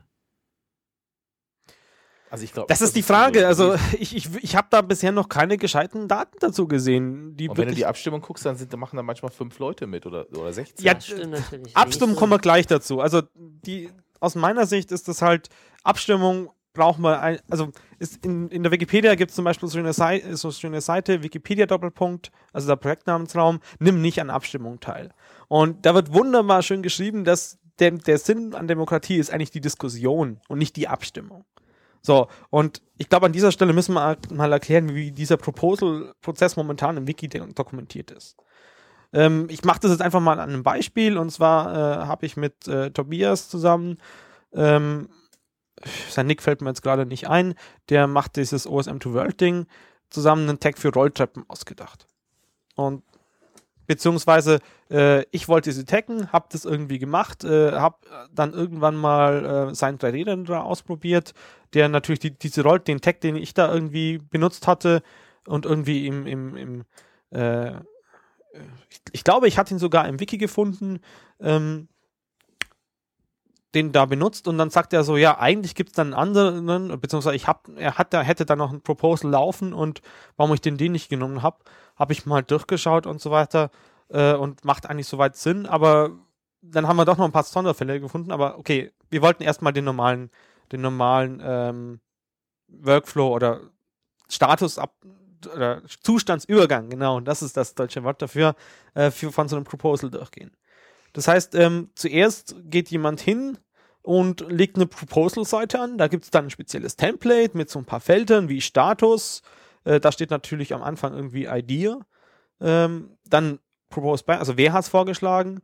Und dann halt noch so Felder, die, die früher vielleicht Sinn gemacht haben, manchmal irgendwie Sinn machen, also wo dann der konkrete Tag-Vorschlag drin steht. Und dann eben noch auf, auf was man das alles anwenden kann. Also Node, Way oder äh, Relation, teilweise auch Area, bin mir aber gar nicht ganz, doch Area geht's auch. Und dann eben so ein Satz, wie man es beschreibt, und dann könnte man auch ein Bild da reinmachen, was zurzeit eigentlich auch nie mehr genutzt wird, aber halt von damals noch drin ist. So, und dann gibt's die verschiedenen äh, Datum, also Termine, wann, die, wann diese entsprechende Phasen dann angefangen haben. Und die erste Phase nennt sich Draft. Das heißt, wenn man das anlegt, dann tragt man das Datum ein. Und die Idee ist dann halt, dass man irgendwie so lange an dieser Wiki-Seite rumschreibt, bis es Sinn macht. Und dann ähm, in die Phase RFC, Request for Comments. Also man fragt nach Kommentaren. Das wird dann meistens über die, die Mailingliste angekündigt. Da gibt es dann auch so eine Seite, auf der ist das wieder genau beschrieben, mit, mit welchem äh, genauen Betreff das in der, in der, auf dieser Tagging-Mailingliste da angekündigt wird. Und ähm, ja, dann kommen im Prinzip die ersten Leute rein, die dann mitdiskutieren. Da wird dann entweder auf dieser Mailingliste, Tagging-Mailingliste diskutiert, beziehungsweise was eigentlich viel, viel sinnvoller ist, ist auf dieser Diskussionsseite von dem Tagging-Proposal zu diskutieren. Ja. Habt ihr denn schon selber mal äh, Proposals vorgeschlagen? Ja, ich habe das Proposal für den Craft Tag gemacht, also für ähm, Handwerk, Dieses ich Handwerker-Ding. gerade sagte. Und Ja. mit, mit allen möglichen Subwerkern, also mit, äh, ähm, ich glaube, zehn verschiedenen Arten von Schreinern und äh, Schuhmacher und Elektriker und so weiter und so fort. Hattest du die das davor schon alle? mal damals ab, angefangen. Wie hießen die? Also Proposed Features, äh, Schrägstrich und dann, was steht da? Crafts. Äh, einfach nur Craft. Craft. Äh, Finde ich jetzt nicht, äh, wie schreibt man das? C-R-A-F-T? Tag, äh, also ich weiß nicht, ob es das Proposal noch gibt, aber ähm, es gibt auf jeden Fall die Tag-Dokumentation noch. Also Jetzt muss ich Ja, und äh, wenn ich, gab es damals eine Abstimmung? Hier. Genau, das ist nämlich, das ist überhaupt nicht definiert. Zu dem Zeitpunkt, als Nee, dieses. das gibt's gar nicht. Entschuldige, die Seite gibt's gar nicht. Ach, du, du hast einfach den Tag Die da Seite angelegt. gibt's aber noch. Zum Beispiel. Bin ich auch verwirrt. Da ist anscheinend auch irgendwie Sachen sind da auch schon wieder weg. Optimiert. Genau, also. Ah, hier, doch, da ist es. Ja, genau. So, 2009 hast du es gemacht. Richtig. äh, Oh, du ist hast es sogar durchgezogen. Ich hab's, komm, ja, ich war, das war, ich habe mir irgendwie Äh, kannst du den zwei, Link drei mal- Monate habe ich gebraucht. kannst du den Link mal rüberwerfen? So, und wie man sieht, da sind auch echt eine Menge. Also Moment, ich habe die der Seite Diskussion immer haben noch sich eine nicht. Menge Leute gemeldet, die meinten, ja, aber ich mache was anderes. Ich bin nicht Tischler, sondern ich bin Schreiner. Und ich bin nicht Schreiner, sondern ich bin ähm, Holzgewölbemacher. Über welche Seite und, diskutiert ähm, ihr jetzt die da auch gerade? irgendwie eigens erwähnt werden wollten. Und dann habe ich mir eigentlich, eigentlich habe ich das aus der Wikipedia größtenteils kopiert. Also auch die Beschreibungstexte. Auf welcher Seite seid ihr jetzt gerade? Also wo war die Abstimmung? Oder redet ihr über die Abstimmungsseite oder über die Textseite? Beziehungsweise über die Key-Seite. Über die. Ah, mit großem. C. Ah, deswegen habe ich es nicht gefunden. Die Proposal-Seite. Warum, warum hattest du es nicht gefunden? Äh, weil ich ein kleines C benutzt habe.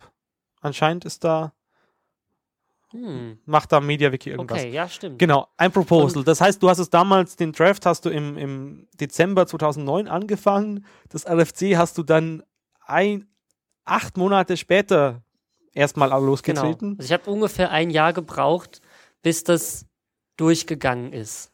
Ja. Naja, bis, Und- bist du mal in den RFC-Status gegangen. Also normalerweise schreibt man das halt runter.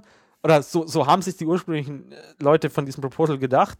Äh, ich glaube, ähm, ich, wo ist denn das nochmal genau? Genau, auf der Proposed, Proposed Features Seite selber äh, stehen, stehen dann auch, auch ähm, Ideen, bis wann das sozusagen, bis wann das sozusagen da durch ist. Ähm, und steht da ein Datum für, für Draft?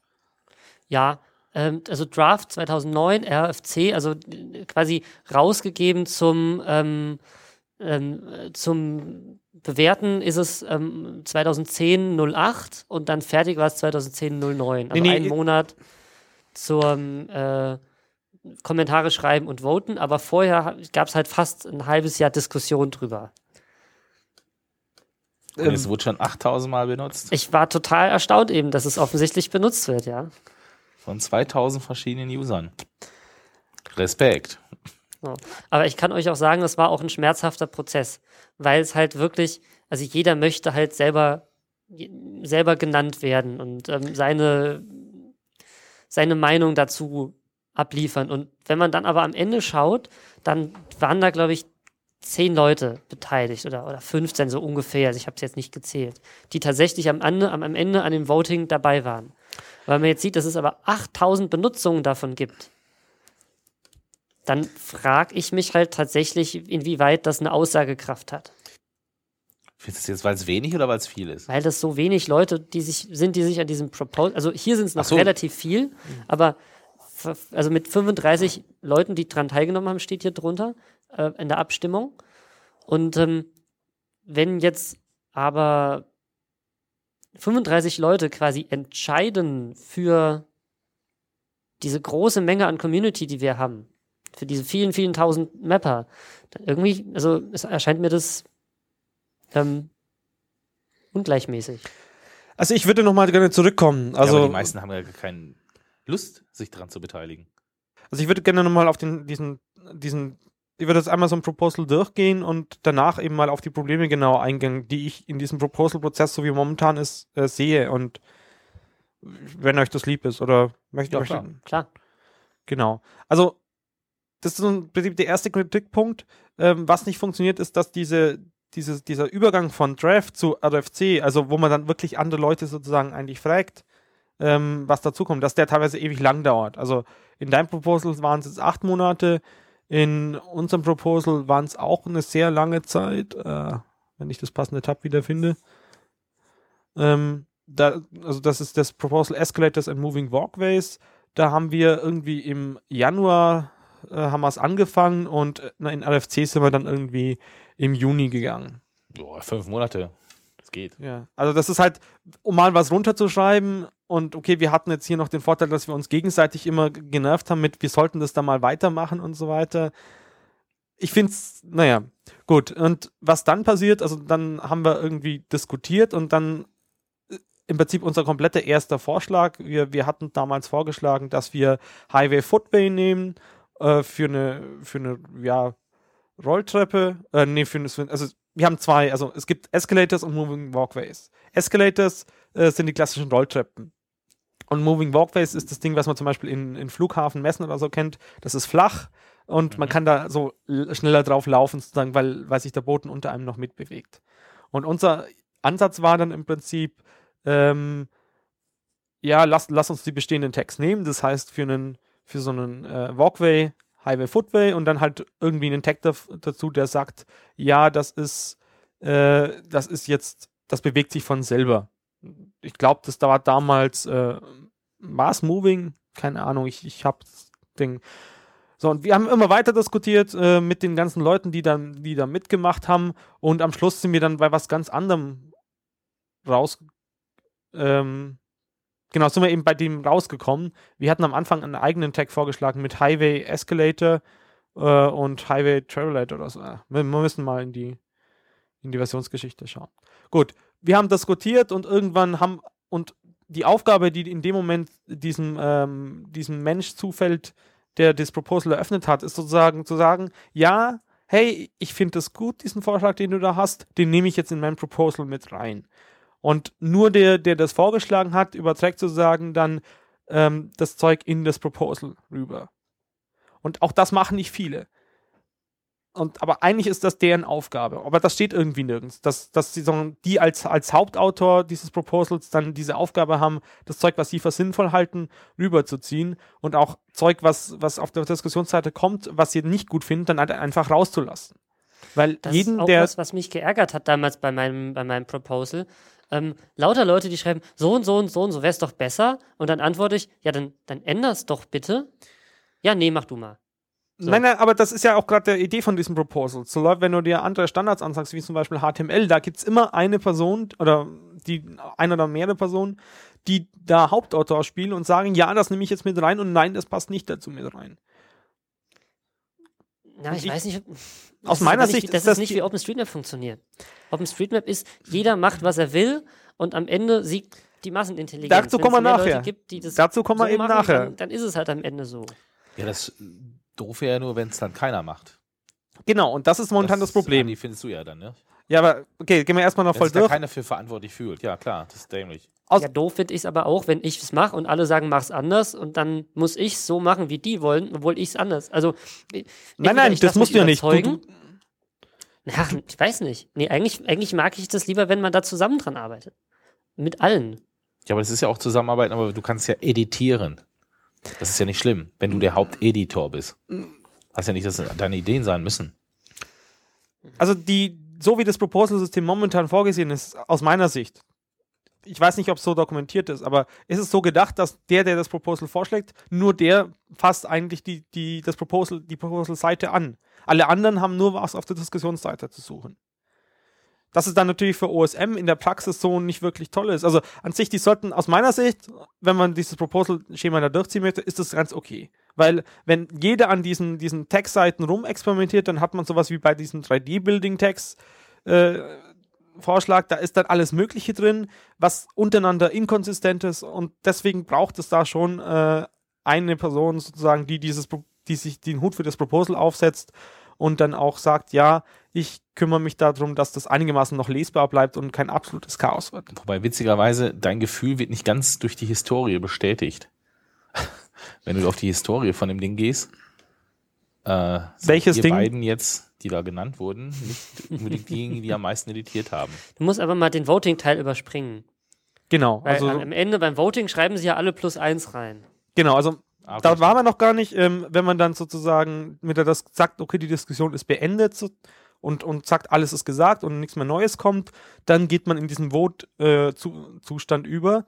Und das war bei uns jetzt eben nach zwei Monaten nach dem RFC-Start, äh, eigentlich ein bisschen mehr, weil wir Anfang 31.8., ja, okay. am 3. Äh, Juni angefangen haben und am 31.8., äh, das heißt Ende August, dann sozusagen die, die, das, die Abstimmung gestartet haben und zwei Wochen später wird die Abstimmung dann geschlossen. Und die Idee dahinter ist sozusagen, falls irgendjemand von den Diskutanten sich jetzt nicht berechtigt fühlt in diesen, diesen, also sagt, okay, dann ich, ich finde, äh, der, der macht hier was falsch, dann kann sich der nämlich das Recht rausnehmen und ein eigenes Proposal machen, dass er den als Konkurrenzabstimmung sozusagen laufen lässt. Und da ist, was, ist vermutlich die Idee von den Leuten, die sich das Proposal ausgedacht haben, dass man da das dann eben sieht. Hm. So. Würdest du es Was, nochmal machen? was passiert jetzt, wenn, wenn das Ganze, die, die Abstimmung durch ist und es sind mehr Leute dafür als dagegen? Ähm, dann wird dieser Status auf approved in Klammern active ähm, geändert. Und was heißt das? Nichts. Es heißt eigentlich überhaupt nichts. Und es können dann Leute, die, die da, da schauen, können dann auf dieses Proposal schauen, ja, macht so Sinn, kann ich verwenden. Aber eigentlich erst das, dadurch, dass es die Leute verwenden, wird es überhaupt sozusagen akzeptiert in der Community. Und es wird doch schon 30 Mal genutzt. Also es gibt dann Aber ja schön, noch, dass du Werbung machst dafür. es gibt ja noch einen, einen Schritt schätze, danach, nächstes Mal 130. nämlich das Übertragen quasi aus dem Proposal rüber in, ähm, in, in die reguläre Feature-Seite. Also wo dann beschrieben, also es gibt ja zu den meisten Features, zu den meisten äh, Tags gibt es ja irgendwie eine Wiki-Page und dass man es quasi aus dem Proposal rausnimmt und da hinein tut. Genau, inzwischen haben wir bei, bei jedem, zu jedem Tag, also ein Tag ist immer eine Kombination aus Key und Value, äh, oder zu vielen Tags gibt es so extra Wiki-Seiten, die in diesem eigenen Namensraum äh, sind, die mit dem Tag Doppelpunkt anfangen. Und da steht dann irgendein Highway gleich Footway oder sowas, wo das genauer beschrieben ist. Es gibt aber auch Key-Seiten. Für Highway wäre das zum Beispiel dann die Seite Key Doppelpunkt Highway. Und äh, da wird dann im Prinzip die verschiedenen Values, die dieser Ding haben kann, beschrieben. Und da ist dann wieder so ein Template oben rechts drin, wo in grün das Ganze als strukturierte Information eingetragen ist. Was ist das? Da ist ein Bild dazu, wie das aussieht. Und das verwendet zum Beispiel wieder TagWatch, um das anzulegen.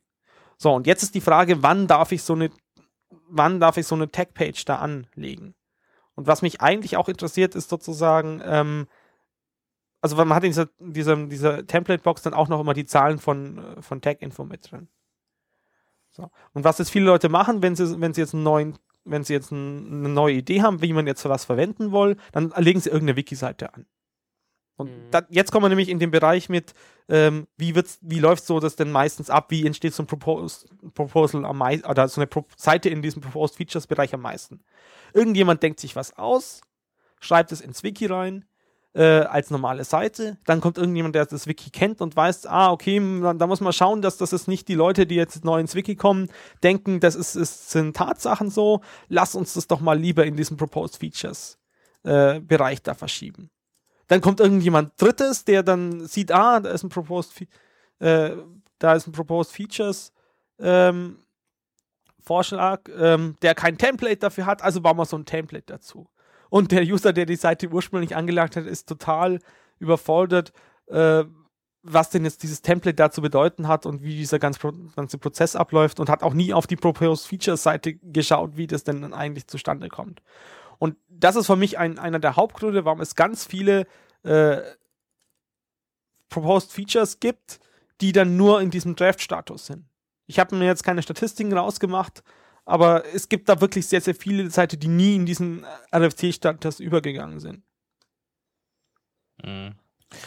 Ja, wobei, da würde ich mal eure Meinung hören. Also ich hatte mal in der Wochennotiz, am Anfang auch, oder mittendrin irgendwann mal, vor Monaten, äh, hatte ich mal öfters so darüber berichtet, über diese RFC-Starts und die Vote-Starts. Ähm, da hatten wir mal so ein Kapitel Tagging. Ja. Interessiert das die Leute? Oder? Also ich in letzter Zeit mache ich es weniger. Also ich, ich, für mich persönlich muss sagen, ich scheiß da drauf. Okay. Wenn ich die Wahl hätte, würde ich nie, ich würde nicht so einen Proposal-Kram, diesen ganzen Quatsch, diesen Wiki-Mist, den würde ich nicht mehr, nicht mehr machen. Sorry. Ich fange einfach an, das Ding zu taggen Und wenn, wenn dann jemand Bock hat, daraus eine Wikipage zu zaubern, ist, dann ist es in Ordnung für mich. Aber ich muss ganz ehrlich sagen, so viel Stress, wie ich damit in der Zeit, in der ich diese Proposal-Geschichte gemacht habe und diese Page gemacht habe, hätte ich bestimmt drei Orte mappen können. Okay, aber gut, das ist ja eine Sache, ob du das Ding selber schreibst. Nein, nein, also Ja, ich, aus ich meiner würde da nicht mehr teilnehmen. Oder ob du sagst, äh, du machst ein, du kommentierst es oder du votest nur. Ja, ist trotzdem, ich muss ganz ehrlich sagen, Also ich bin du, da du so ein willst auch bisschen. nicht voten. Bin, nee, ich würde dieses Wiki und diesen Proposal und auch die ganze Dokumentation an der Stelle, die ist mir eigentlich ziemlich schnuppe. Wenn ich was mappen will, dann gucke ich, gibt's, dann gucke ich erstmal irgendwie auf Lego.org, so gibt's eine ordentliche Übersetzung für das Wort, das ich da, äh, wie ich das in Deutsch nennen würde. Und dann schaue ich bei Tag-Info, gibt's denn Tags mit diesem Wort? Und wenn ich da was finde, dann nehme ich das und ansonsten dann decke ich es mir halt aus. Und ins Wiki gucke ich eigentlich ganz, ganz, ganz selten. Wenn ich dann weiß, es gibt einen Tag dafür und jemand hat den offensichtlich schon dokumentiert, dann benutze ich das als, als Referenzquelle. Aber ich muss für mich persönlich sagen, dass ich da, also diese, dieses, dieses Proposal ist halt das, das Pferd von der falschen Seite aufgezäumt. Ja, wobei ich finde jetzt das Beispiel von Andy äh, macht, zeigt schon, dass es sinnvoll ist. Sie sind ganz mit was ganz anderem gestartet, wie hinterher rauskam. Ja, aber würde man das Und nicht da auch hatten sie einfach 16 dann oder wie viel, wie viel äh, Zustimmung hattet ihr dann? Äh, das, das ist ja schon eine Menge. Also, Aber würde man das nicht auch merken, wenn man es einfach benutzt? nee, glaube ich nicht. wir müssen diesen alternativen Weg in, eben auch mal dokumentieren. Und das ist eigentlich der Standardweg aus meiner Sicht. Es gibt irgendwas nicht, man findet es nicht in der Statistik, leg's einfach an. Überzeug andere Leute davon, dass sie es auch benutzen. Ähm, und wenn du, also zum Beispiel dieses Kriterium, das ich vorhin angesprochen habe, wann darfst du so eine Textseite anlegen? Aus meiner Sicht sollte das, sobald es irgendwie ähm, in einer gewissen, von drei Usern oder so verwendet wird, dann hast du das Recht, eine, eine im Wiki eine Textseite machen oder wenn du so und so viele Objekte hast. Einfach um eine Dokumentation für die Daten, äh, die in der Datenbank sind, zu liefern. Also Ich wo glaub du einfach nicht, beschreibst, Recht sprechen kann. Jeder darf zu jedem beliebigen Zeitpunkt immer da eine Seite anlegen und das muss eigentlich auch so bleiben. Ob dann andere die beachten, das ist eine andere Frage. nein, das, also aus meiner Sicht, wenn du eine, eine, eine Textseite anlegst zu einem Tag, den es noch gar nicht gibt, wo es kein einziges Element gibt, äh, beziehungsweise wo du nur als einzelner User eins angelegt hast, dass du eine, eine Ding, also ein Alibi dafür hast, dann dürftest du eigentlich keine Textseite anlegen. Dann bist du eben besser in dieser Proposed Features Ecke da äh, aufgehalten. Oder sollte sich da lieber aufhalten. Ich weiß nicht, ob man da von Verbot sprechen sollte. Also, aus meiner Sicht ich bräuchte es Ich sehe es das. halt anders. Wenn, wenn, wenn, das, wenn du der Ansicht bist, ist, sagen wir mal, ist, das wird jetzt, keine Ahnung, es gibt jetzt irgendwie keine Telefonzellen mehr. So, aber die Telekom geht jetzt hin und denkt sich was aus oder was weiß ich, Vodafone denkt sich was aus und macht da halt irgendwie so WLAN-Hotspots, was, noch- was mal was Innovatives, sagen wir mal so. Und fangen an, die in der Stadt aufzustellen.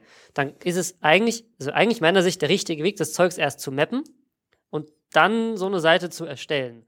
Und Genau, aber da widersprechen wir uns ja nicht. Also, aber was ich nur sage, ist, es darf. Ne? Halt Ja, ja, klar. Es darf aus meiner Sicht aber eben keine Tag-Seite geben, ohne dass es schon mal einen Text, also dass es kein Way-Node oder sonst irgendwas in der OSM-Datenbank gibt, der das, der das verwendet.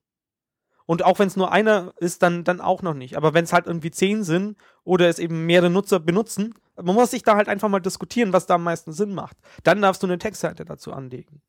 Weil es führt nämlich auch dazu, dass Leute jetzt mit neuen Ideen kommen und äh, sich halt überlegen, ja, wie könnte man denn sowas taggen? Nicht, dass ich jetzt irgendwie draußen in der, in der Welt eine Wirklichkeit, wirkliches Ob Objekt hätte, das sowas macht. So, ähm, die dann so eine Textseite anlegen und dann kommen eben wieder neue Leute, die, die, noch aufs Wiki vertrauen, in dem, oder die, die sich einfach noch nicht so, ihre Medienkompetenz mit Wikis noch nicht so ganz aufgebaut haben und glauben dann einfach das pur, was da im Wiki drin steht. Ähm, Aber dann o- müsste man eher keinen ein einzigen Team Tag haben, gibt. das sich darum kümmert. Also das sagt, ja, ähm, das darf, also man darf, man kann es wirklich nicht bearbeiten, aber hier ist der definierte Weg. Also ich habe Schwierigkeiten, ich habe kein, also ich muss anders formulieren, ich habe keine Schwierigkeit damit zu sagen, es ist unser Weg zu sagen, das muss mindestens 15 Mal benutzt werden, bevor es so eine Seite geben Ja, darf. benutze ich das einfach 15 Mal, das ist ja keine Hürde. Beispielsweise. ähm, ja, guck mal, das mit, dem, mit den Walkways ist auch jetzt 30 Mal benutzt worden. Könnte man auch sagen, oh, oh, ob das sich so das durchsetzt. Nächste Woche Ja. ist das 100 Mal benutzt So. worden. Daher, dann, dann, dann gibt es aber eigentlich zwei Möglichkeiten. Entweder ich habe einen definierten Ansprechpartner, wo ich sage, lieber Ansprechpartner, ich habe diesen Tag jetzt schon 100 Mal benutzt und jetzt bin ich der Meinung, dass meine Seite da online gehen sollte. Dann muss es aber so eine definierte Ansprechadresse geben, die sich dann auch kümmert und die für verantwortlich Das funktioniert ist. aber nicht. Da wir das sowieso nicht organisiert kriegen, also dafür sind wir alle viel zu chaotisch bei OSM, habe ich das, den Eindruck zumindest, bleibt nur noch der andere Weg zu sagen, mach jeder, wie er will. Aus meiner Oder? Sicht muss man das halt in, irgendwie in die Software mit einbauen. Das heißt, wenn du eine Tech-Seite anlegst und einem Key, der ähm, weniger Einträge als 10 hat, dann muss da halt einfach automatisch, weil er sich die Statistiken aus Tech-Info ja mit reinzieht und momentan steht da halt dann nebendran so eine kleine Zahl mit 000, dann muss da halt automatisch eine rote Box kommen mit, was fällt dir ein, diese Seite anzulegen? Map doch erstmal, bevor du irgendwie Ideenfindung oder so betreibst. Oder wenigstens eine Warnung, die sagt, ähm, dieser, dieser Tag ist, äh, wird nicht äh, viel benutzt, beachte ihn nicht oder so, keine Ahnung. Genau, aber das muss halt dann automatisch mit Objekte, eingebaut halt sein. sehr selten auf dieser Welt. Aber nicht so viele Objektkategorien, die so selten sind. Also ich finde, die Anzahl ist jetzt kein gutes. Vielleicht auch die, die. Nutzer, die es benutzen. Also Ja, doch, weil es ein Stück weit um Allgemeinverwendbarkeit gibt. Also wenn ich jetzt einen Tag erfinde, das genau für dieses eine Element in der Wirklichkeit funktioniert, dann äh, habe ich es wahrscheinlich schlecht mir ausgedacht. Also man könnte jetzt zum Beispiel einen Tag ähm, Amenity gleich Freiheitsstatue hinschreiben. So, das gibt es nur einmal. Oder vielleicht gibt es noch Nachbauten, sind vielleicht fünf oder so. Aber man könnte halt auch hinschreiben, Amenity, keine Ahnung, ich weiß nicht, wie es heißt, hier Sehenswürdigkeit, Bezeichnung, so und so und so. Person in Stein gemeißelt oder so. Naja, in dem Fall wäre es halt, es gibt eine Statue und dann hast du halt irgendwo als Name Ja. dann halt Freiheitsstatue drin oder so. Genau. Und das halt viel allgemeiner und davon gibt es dann auch ein paar mehr. Und aus meiner Sicht sollte man eben, also man sollte viel mehr irgendwie Tools bauen, die dann zum Beispiel den, den Leuten auch einfach mal ansprechen mit, hey, du hast da gerade einen neuen Tag erfunden. Ähm, bist du dir denn sicher, dass du das wirklich tun wolltest oder so in der Richtung? Ihr wollt die Tech-Polizei. Gebt zu. Naja, äh, eben nur einfach so einen Bot, der da halt mal Bescheid sagt und dir dann erklärt, wie es normalerweise so abläuft oder so. Und, und dann halt auch zum Beispiel sagt, hey, ähm, dein Leut, dein Tag verwenden jetzt schon zehn Leute, äh, es gibt jetzt zehn Notes zu deinem Tag. Möchtest du nicht mal eine Wiki-Seite schreiben, um, wo du beschreibst, was, was der Tag überhaupt aussagt? Und mal ein Bild hochladen oder sowas. Mhm. Und es muss ja, auch, irgendwie, irgendwie stimmt, aber da, da könnte man jetzt also mit dem Tag-Info könnte man echt eine Menge im Wiki machen. Ich meine, es gibt dieses ähm, Template in der rechten Seite gibt es ja schon. Wenn man das bisher ausbaut, das wäre schon bestimmt nicht schlecht. Und ich muss, ich denke, dieses Template muss auch rein, wie die, dieser Tag entstanden ist. Also ob er diesen klassischen Weg gegangen ist mit, ähm, oder, also bei einem Highway-Ding zum Beispiel, da muss halt einfach drinstehen, well established oder sowas. Und bei einem, äh, also einfach, dass man diese Zahlen, die da unten stehen und die jeden, der in OSM schon tiefer drin ist, gleich sagen, okay, das ist ein häufig benutzter Tag oder der ist jetzt nicht so häufig äh, benutzt und der wird so gut wie nie benutzt. Dass man da halt auch so mal das, was in Zahlen da steht, auch mal in, in menschenlesbare Worte übersetzt. Oder dass es halt zum Beispiel ein Tag ist, der jetzt aus dem Proposal rausgegangen ist, äh, wo der jetzt mehrere verschiedene Tags, die bisher nicht zusammengepasst haben, vereinigt.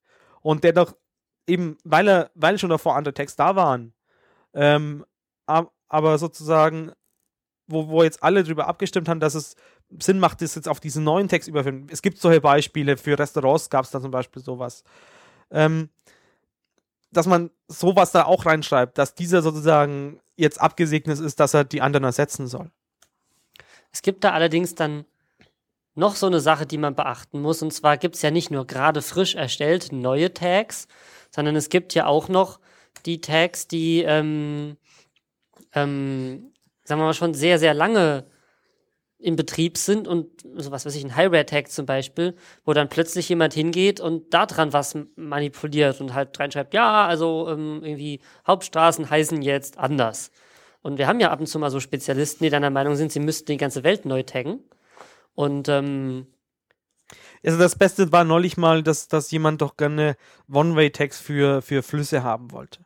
Weil die laufen ja nur in eine Richtung und so. Und das kann ja nicht sein, dass das dann nicht dran steht. Das muss man da explizit alles, also das ist auch nochmal so ein Problem mit äh, implizit, explizites Tagging. Und das, das müsste man auch nochmal so als, als damit neben reinschreiben, mit, mit welchem Text darfst du da, solltest du das nicht benutzen. aber die Frage ist halt im Zweifelsfall dann, ähm, ob man es nicht auch andersrum macht und sagt, wenn ein Tag schon so und so und so oft benutzt ist, dann kann nicht mehr jeder die Seite bearbeiten. Also so wie wir eben gesagt haben, wenn der Tag erst nullmal benutzt ist, zeigt eine rote Box an, so Achtung, du musst das Ding erstmal benutzen, bevor du es Ne?